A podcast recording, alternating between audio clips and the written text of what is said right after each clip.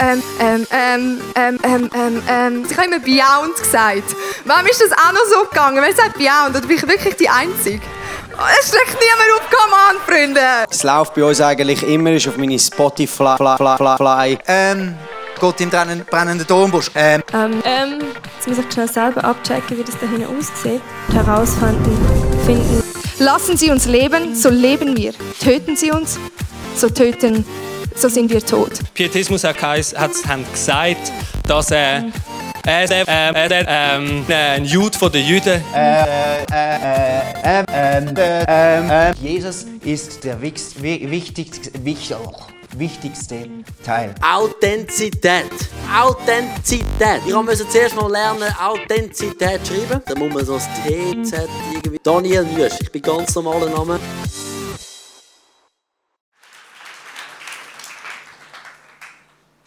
Hey Michelle, hast du schon mal überlegt, was wäre, wenn Jesus nicht auferstanden wäre? Stimmt eigentlich. Wenn Jesus nicht auferstanden ist, dann ist es sinnlos, dass wir das Evangelium verkünden und überhaupt an das glauben. Ja, und dann sind wir Lügner und falsche Zeugen. Ja, was ist eigentlich mit euch? Glauben ihr das? Habt ihr gewusst, wenn Jesus nicht auferstanden ist, dann sind wir, die nach Christus glauben, erbärmlicher als alle anderen. Du und ich. Ja, also wenn Jesus nicht auferstanden ist, dann äh, lasst uns essen und trinken, weil morgen sind wir eh tot. Yes. Also hey, cheers.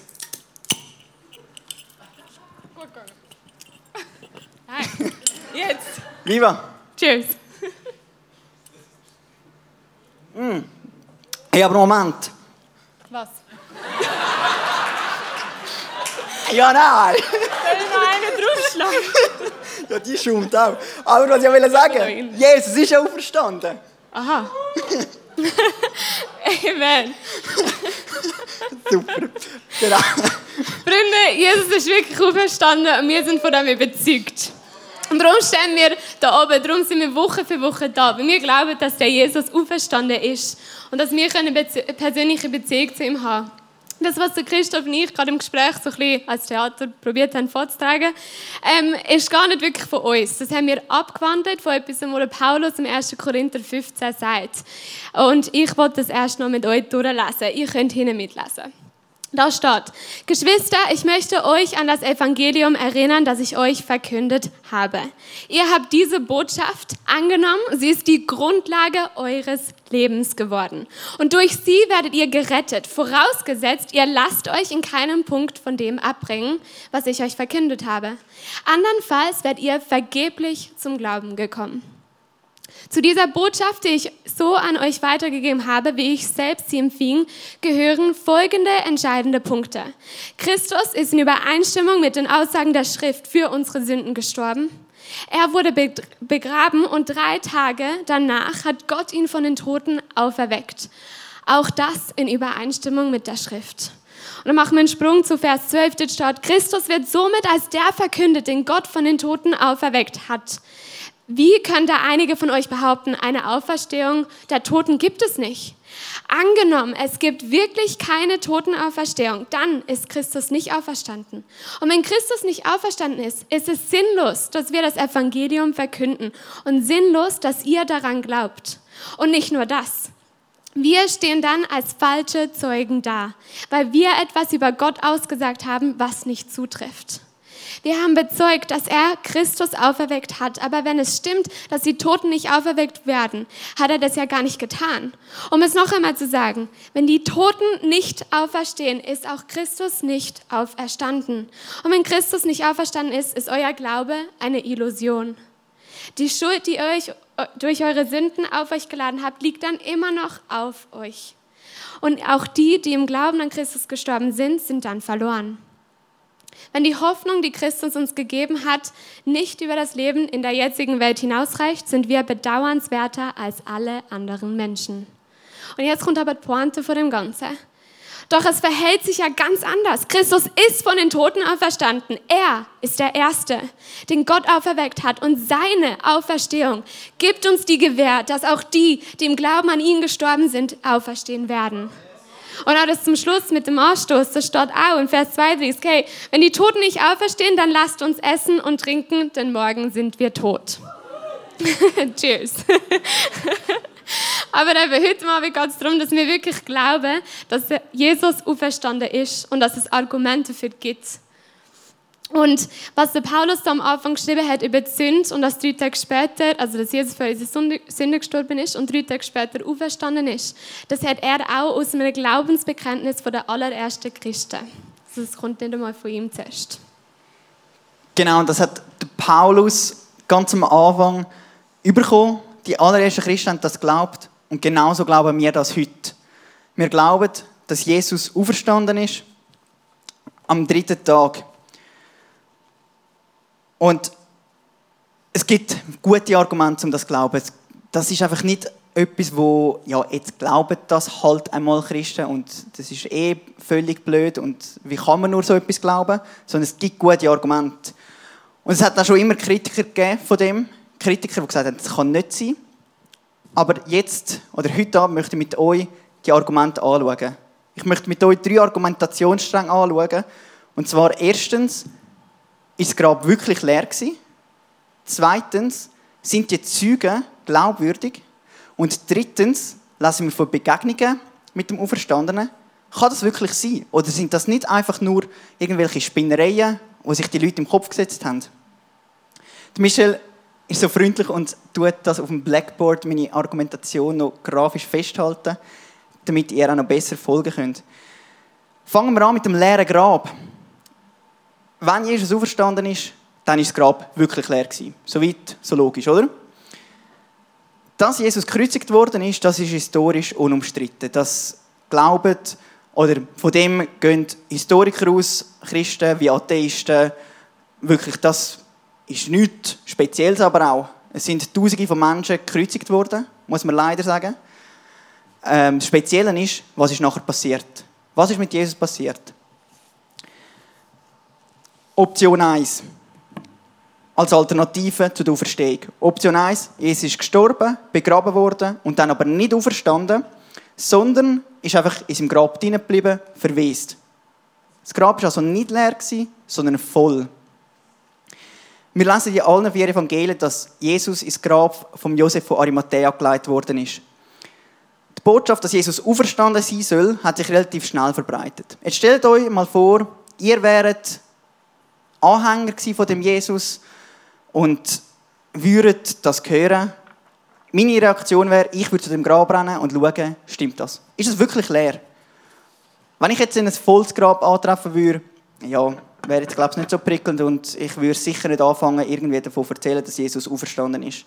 Genauso auf der anderen Seite, wenn ihr Gegner sind äh, von Jesus und von den Jüngern, die Jesus nachgefolgt sind, und zu dem Grab kommen würdet und den toten Körper finden würdet, dann würde es doch euch noch so Spass machen, um den Körper zu nehmen und den Jünger unter die Nase reiben und sagen, da, da haben wir ihn. Nix Auferstehung. Und macht relativ viel Sinn, dass das so nicht sein kann. Also der Körper kann nicht einfach irgendwo im Grab rumgelegen sein. Ähm, die Option ist, dass einfach alle zum falschen Grab gerannt sind. Kann man so annehmen, finde ich ehrlich gesagt nicht wirklich glaubwürdig, weil es hat nur eine einzige Person gebraucht, die zum richtigen Grab gerannt ist oder gelaufen ist. Und wenn eine Person das gemacht hätte und den toten Körper gefunden hätte, auch zehn Jahre später, wäre alles in sich zusammengebrochen. Zudem kommt, dass das leere Grab etwas ist, was in der Antike unbestritten war. Das ist eigentlich etwas, was erst in den letzten zwei bis drei Jahrhunderten so richtig an Schwung aufgenommen hat, die Argumentation. Also, ihr merkt, das Grab voll war und nicht leer, halte ich nicht wirklich für glaubwürdig. Kommen wir zur zweiten Option. Jesus ist gar nicht wirklich gestorben, sondern ist am Kreuz einfach nur ohnmächtig geworden. Er ist ins Grab geleitet worden und im Grab aber wieder zu ihm gekommen die Jünger haben ihn dann dort aus dem Grab aus befreit und Jesus hat sich im Anschluss einfach versteckt. Diese These, die ist vor etwa einem halben Jahr, ist, die, äh, ist zu dieser These neu ein Buch herausgekommen. Die These ist auch schon alt, aber hat Johannes Fried, ein Mittelalterhistoriker, das Buch geschrieben, «Kein Tod auf Golgatha». Das ist gross in den Zeitungen berichtet worden, NZZ, Tagesanzeiger, vielleicht haben Sie einen davon auch mitbekommen. Der sagt genau das, Jesus ist gar nicht gestorben, er war im Grab. Gewesen Das Hauptproblem an dieser Argumentation ist meiner Meinung nach, dass völlig ignoriert wird, was um die Kreuzigung herum passiert ist und wie so eine Kreuzigung abläuft. Und das möchte ich mit euch jetzt ein bisschen anschauen. Wir lesen, dass Jesus festgenommen worden ist und ausgepeitscht worden ist mit so einer Geißel. Eine Geißel ist so ein Holzstecker mit Lederriemen, mit so Metallding dran. Das hat jetzt da noch Knöpfe drin, aber wahrscheinlich hat es noch Metallstückchen dran gehabt. Und mit der haben wir auf den Blutrücken geschlagen. Und dann ist das nicht einfach ein bisschen roh sondern ist der Rücken offen gewesen. Das Fleisch ist richtig rausgerissen worden. Das muss so schmerzhaft gewesen sein, dass gewisse, die geißelt worden sind, in Ohnmacht sind, während der Geißelung schon. Wir lesen in der Bibel nie genau, wie viel Mal dass Jesus mit dieser Geißel peitscht worden ist, wie schlimm dass er weg ist, aber wir können davon ausgehen, dass Jesus nicht mehr wirklich fit war. Wir lesen, dass er das Kreuz hat müssen tragen einfach den Querbalken vom Kreuz, und dass er das aber nicht mehr hat mögen. Dass ihn jemand anders das Kreuz hat müssen auftragen. Also er war geschwächt. Dazu kommt die Kreuzigung selber. Der römische Konsul Marcus Tullius Cicero, der hat gesagt in einer von seinen Reden, dass Kreuz die grausamste und scheußlichste Strafe war oder ist. Und die Kreuzigung ist für römische Bürger verboten, weil sie so grausam ist. Die Römer waren Profis im Kreuzigen. Die haben genau gewusst, was sie tun. Sagen, dass Jesus nicht gestorben ist, ist also quasi der Römer Vorwurf, dass sie ihren Job nicht richtig gemacht haben. Angenommen, Jesus wäre wirklich am Kreuz gewesen. Ähm, oder nicht nur Jesus, jemand, der am Kreuz war, wäre gar nicht wirklich gestorben. Dann hätte der, der verantwortlich war für die Kreuzigung, ziemliche Probleme bekommen von seinem Vorgesetzten. Darum haben die Römer ähm, die Methode gehabt, dass die zum Sicherstellen einen Lanzenstich durch die Seite ins Herz gemacht haben, ähm, um eben auf Nummer sicher gehen, dass Jesus wirklich, oder dass der, der Kreuzig wirklich tot war. Und das lesen wir genauso bei Jesus im Johannesevangelium, dass das auch gemacht worden ist.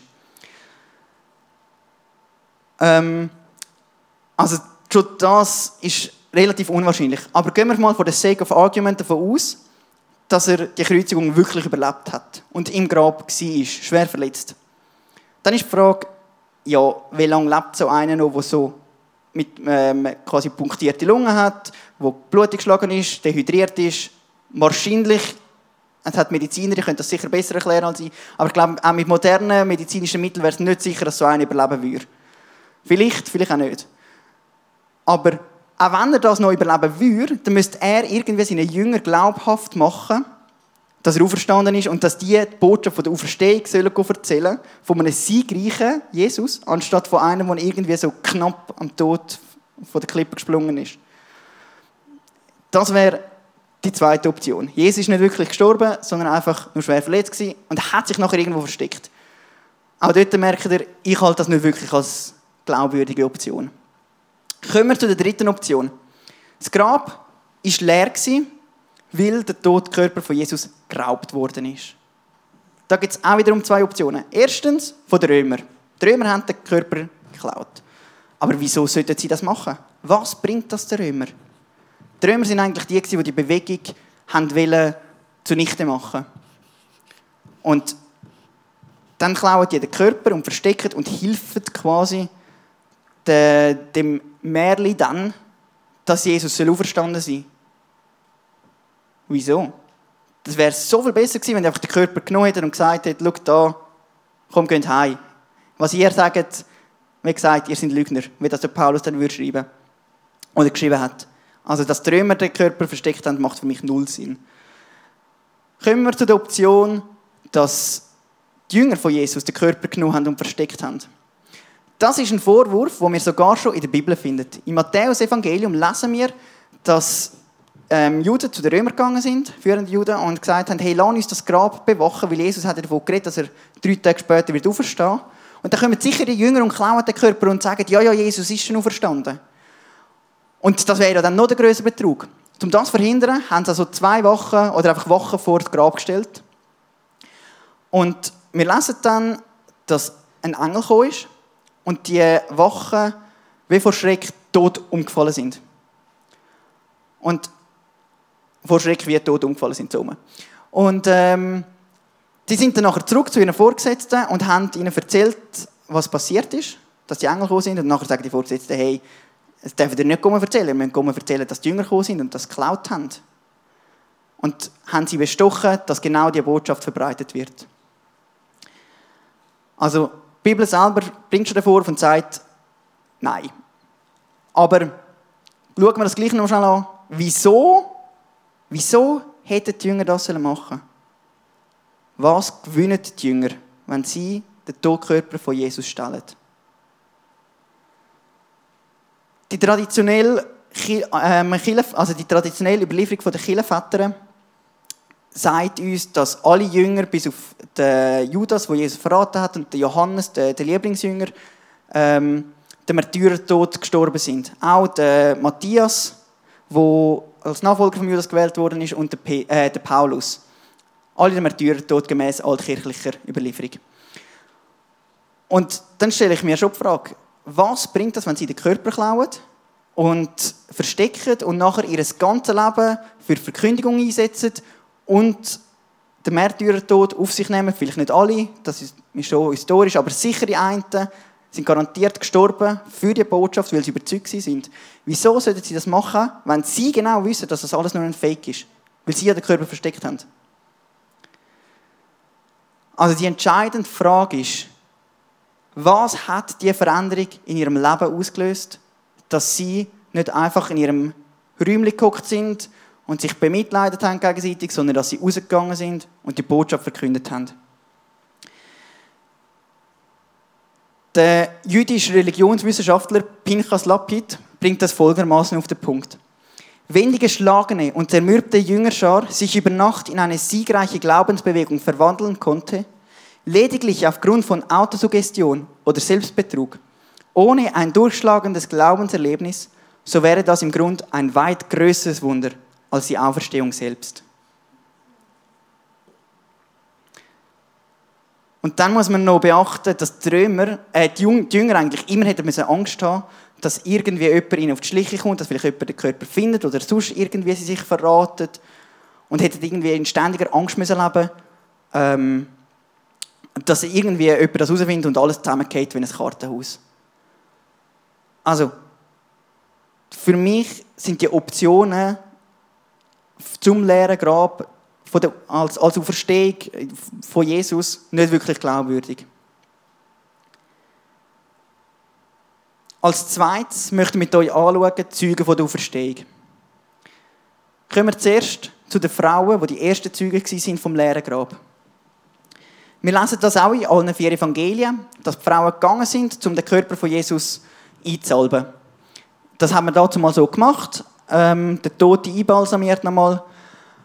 Und dann lesen wir, dass Engel gekommen sind und die Frauen zurückgeschickt haben, um die Botschaft vom leeren Grab vom auferstandenen Jesus die Jünger zu verkünden.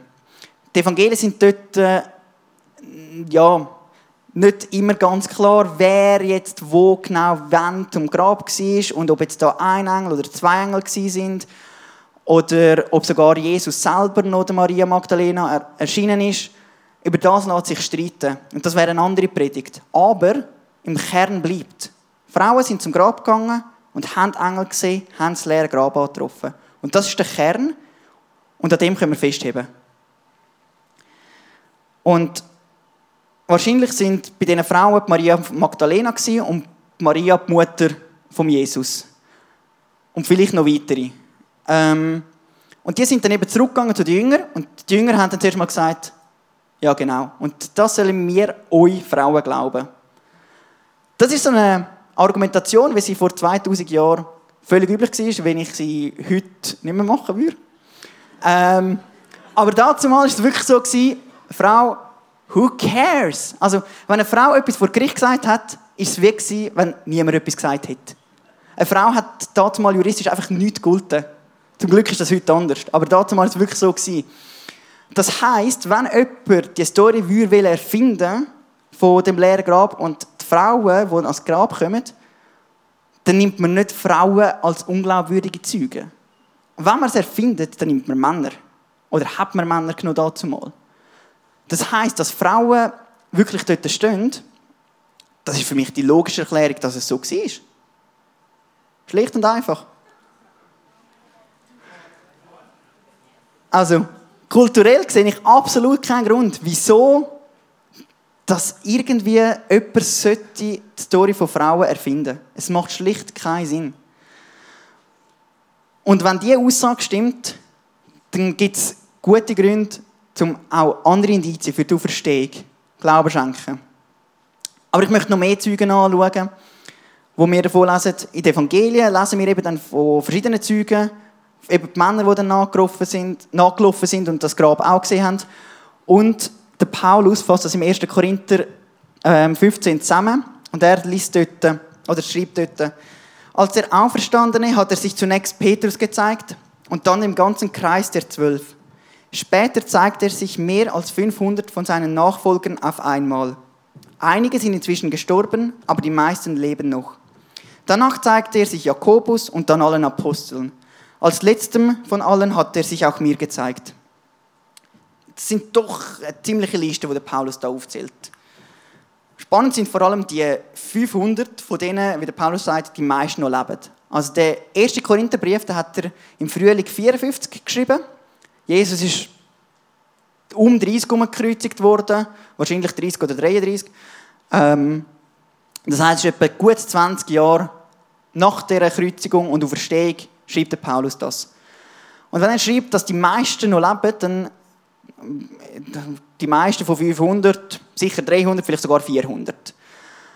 Gehen wir mal davon aus, dass er irgendwie das schreibt und nachher kommen die Leute, ja, und wo sind denn die 400 oder die 300? Zeig mir mal irgendjemand, wer ist denn das? Wer kann das bezeugen? Und nachher der Paulus so, ja, also, ähm, ja, die sind gerade alle verreist in der Ferien, hm, schwierig. Also, wieso sollte Paulus das erfinden, wenn's, wenn er irgendwie keine gescheite Erklärung dafür hat? Um so eine Zahl erfinden, macht keinen Sinn. Wenn er etwas erfinden würde, dann wäre es vielleicht, ja, ja, es hat da die zwölf Jünger gegeben, die eh schon mit ihm unterwegs waren und denen ist er begegnet und dann vielleicht noch ein, zwei weiter und dann mir auch noch. Aber allen anderen, nein, die haben, also es ist so ein exklusiver Kreis, wo Jesus begegnet ist. Aber so ist es nicht, sondern er schreibt 500, die meisten leben noch und können es bezeugen. Und das ist für mich ein ziemlich stichhaltiges Argument, um zu sagen, ja, da muss etwas dran sein. Das muss irgendwie glaubhaft sein.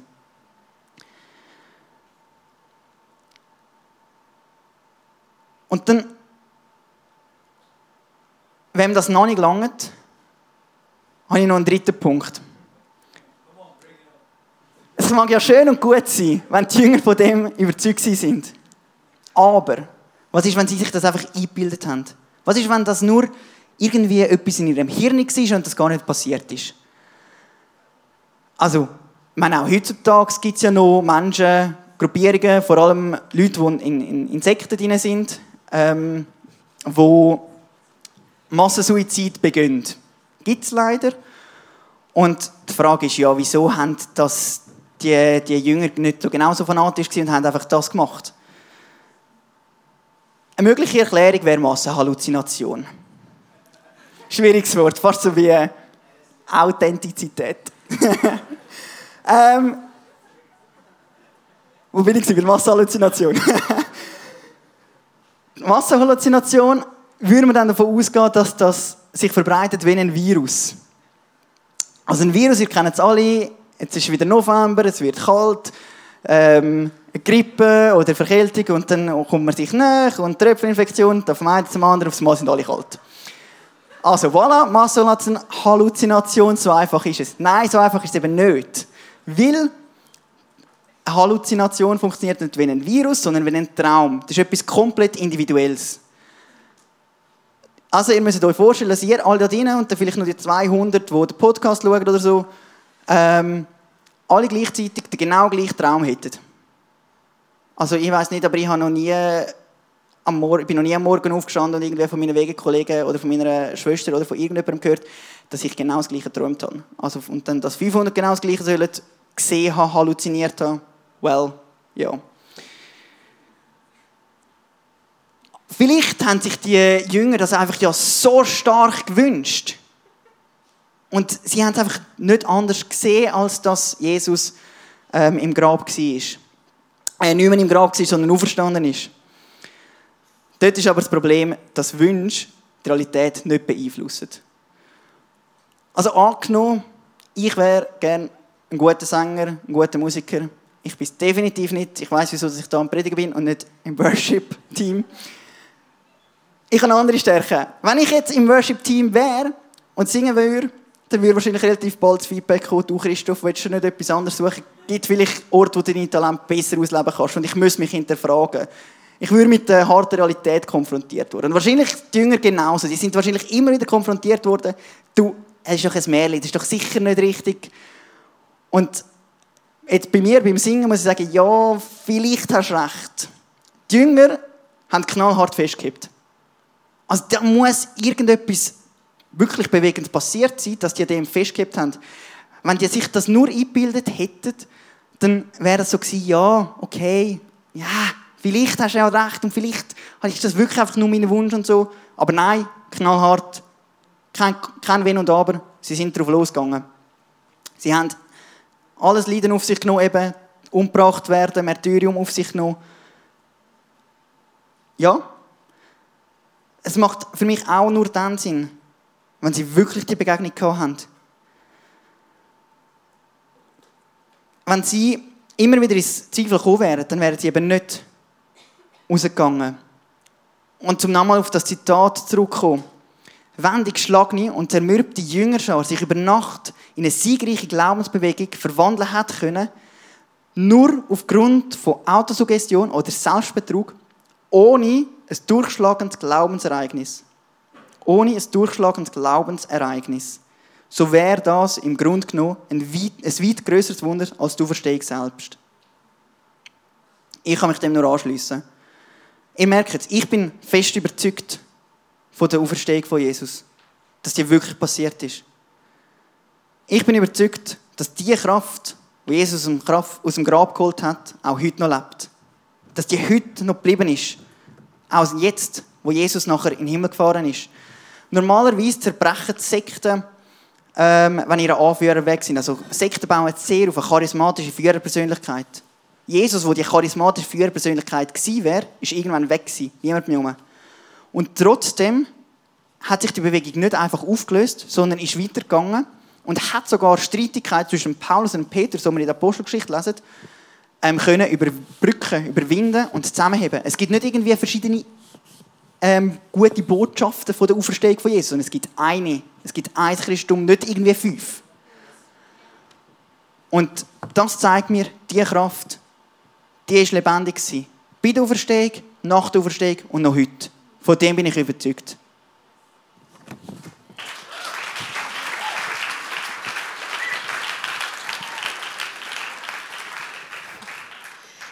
Genau, danke Christoph. Hey, wie ihr seht, es sind so gute Argumente, an die Auferstehung zu glauben, aber das lässt uns jetzt mit der Frage, was hat das eigentlich mit uns zu tun? Wie nimmt das Einfluss auf unser Leben? Du verstehst, ich bin davon überzeugt, wir sind davon überzeugt, verändert alles. Du verstehst, verändert mehr wie dein Traumjob. Du verstehst, verändert mehr wie der Strich auf dem Schwangerschaftstest. Und du verstehst, verändert mehr wie das Ja beim Traualtar. Du verstehst, verändert alles. Das Erste, was es macht, ich glaube, dass du verstehst, uns eine Hoffnung gibt. Hoffnung kann allein durch und in Jesus gefunden werden. Zum Teil, also eschatologisch gesehen vor allem, Eschatologie bedeutet die Lehre der letzten Dinge. Und Paulus sagt sogar in dem 1. Korinther 15, wo wir jetzt schon ein paar Mal darüber geredet haben, dass Jesus der Erste war, der auferstanden ist und wir werden folgen. Das heißt, dass wir eine Hoffnung haben, dass durch das, dass Jesus auferstanden ist, wir auch werden auferstehen. Er ist der Erste und wir werden folgen. Wir haben die Hoffnung, dass es in der Zukunft anders wird. Wir lesen in der Offenbarung 21, da steht, er wird alle Tränen abwischen. Es wird keinen Tod mehr geben, kein Leid und keine Schmerzen. Und es werden keine Angstschreie mehr zu hören sein, denn was früher war, ist vergangen. Was früher war, ist vergangen. Wir haben die Hoffnung, so dass, dass Jesus als Kreuz gegangen ist, gestorben ist und wieder auferstanden ist. Es wird anders werden. Es kommt noch etwas anderes. Also, das ist eine Hoffnung, die allein in ihm kann gefunden werden kann. Er ist der Gründer der Hoffnung. Die Auferstehung bringt uns diese Hoffnung. Das andere, was wir aufgrund der Auferstehung haben, ist Gerechtigkeit. Aufgrund der Auferstehung haben wir Gerechtigkeit. Weil Jesus zum Rechten vom Vater sitzt und richten wird. Er ist für das auferstanden. Mit Jesus ist Gerechtigkeit auferstanden. Ich habe zum Beispiel sehr hohes Gerechtigkeitsempfinden, wenn ich finde, etwas ist unfair. Und in dieser Welt ist ganz vieles unfair und läuft nicht so, wie wir uns das wünschen. Wir werden verletzt von unseren Mitmenschen. Und amigs, wenn wir dann auch irgendwie dann das zurückgeben, Rache.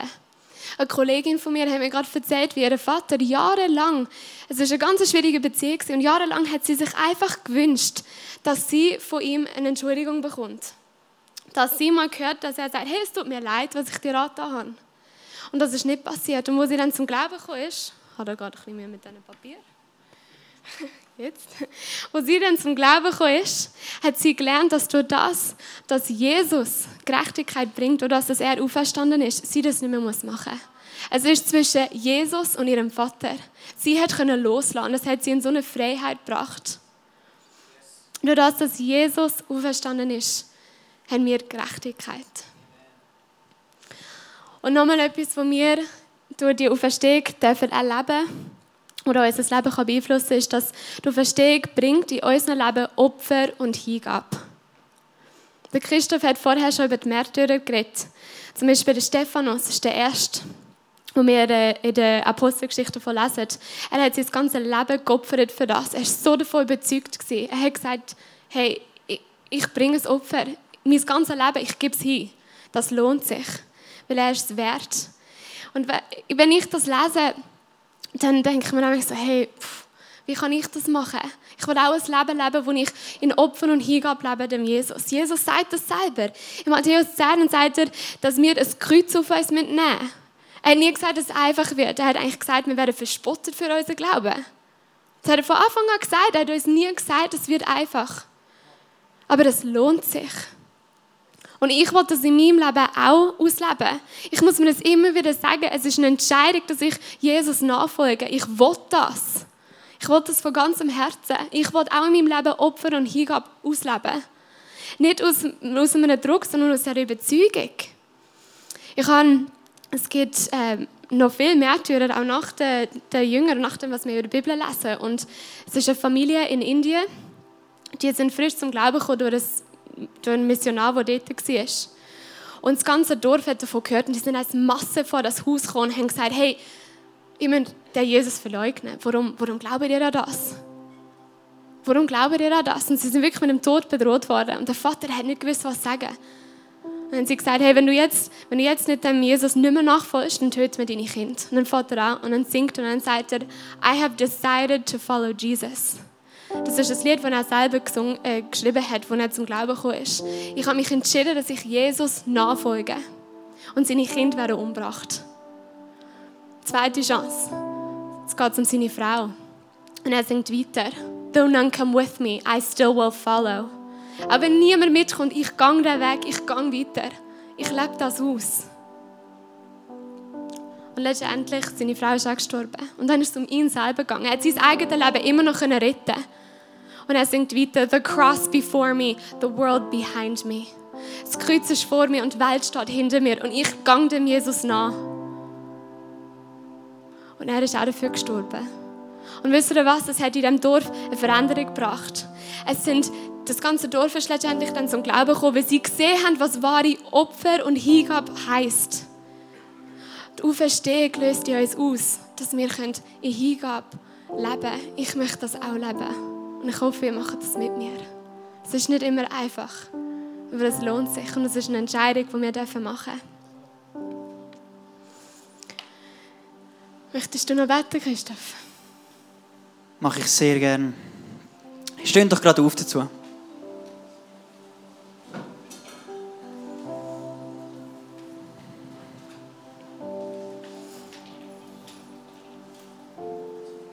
Jesus, danke dir, dass du auf die Erde gekommen bist. Ich danke dir, dass du auf die Erde gekommen bist, um uns zu zeigen, wie der Vater ist. Um uns zu zeigen, wie du bist, wie Gott ist. Ich danke dir, dass du nicht einfach nur auf dieser Erde bist und ein normales Leben gelebt hast, sondern dass du ans Kreuz gegangen bist. dass du gestorben bist und vor allem den Tod besiegt hast, dass du auferstanden bist. Und ich danke dir, dass wir gute Gründe haben, um an dem festheben. Gute Gründe, um zu sagen, ja, du bist auferstanden. Es ist nicht einfach eine Erfindung, eine Illusion. Du bist auferstanden. Und ich danke dir, dass die Kraft, die dich aus dem Grab geholt hat, heute noch die gleiche ist. Ich danke dir, dass die Kraft in uns lebt. In jedem Einzelnen da drinnen. Und ich möchte bitten, dass du uns immer wieder ein neues Verständnis schenkst, was das heißt, dass die Kraft in uns lebt. Dass wir ein tiefes Verständnis bekommen, was es heißt, dir nachzufolgen. Was es heißt, ehrliche Nachfolge zu leben. So wie das die Jünger vorgelebt haben. Hilft uns, zum immer wieder neu in die Nachfolge hineinzustehen und zu sagen, ja, ich laufe vorwärts. Ich bleibe nicht stehen. Ich schaue nicht zurück. Ich laufe vorwärts. Danke dürfen wir wissen, dass wir auch die Hoffnung haben Jetzt und in Ewigkeit. Amen.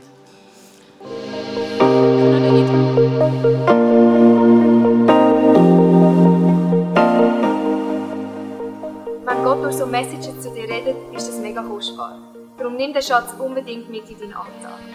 Vielleicht machst du gerade noch eine Notiz zu diesem Thema oder redest mit Jesus in einem Gebet noch selber drüber. Es ist unsere Leidenschaft als ICF 20s, junge Menschen zu begleiten auf ihrem Weg mit Gott und sie dabei zu unterstützen. Hey, und wenn du den ICF 20s willst besser kennenlernen dann komm doch vorbei. Wir treffen uns jeden Freitagabend in der Samsung Hall in Stettbach. Du findest uns natürlich auch online, auf Social Media wie Instagram, Facebook und Snapchat. Dort kannst du dich informieren über Smart Groups, Camps oder was sonst noch so läuft bei uns in der Kirche. Danke fürs Hineinklicken. Bis zum nächsten Mal.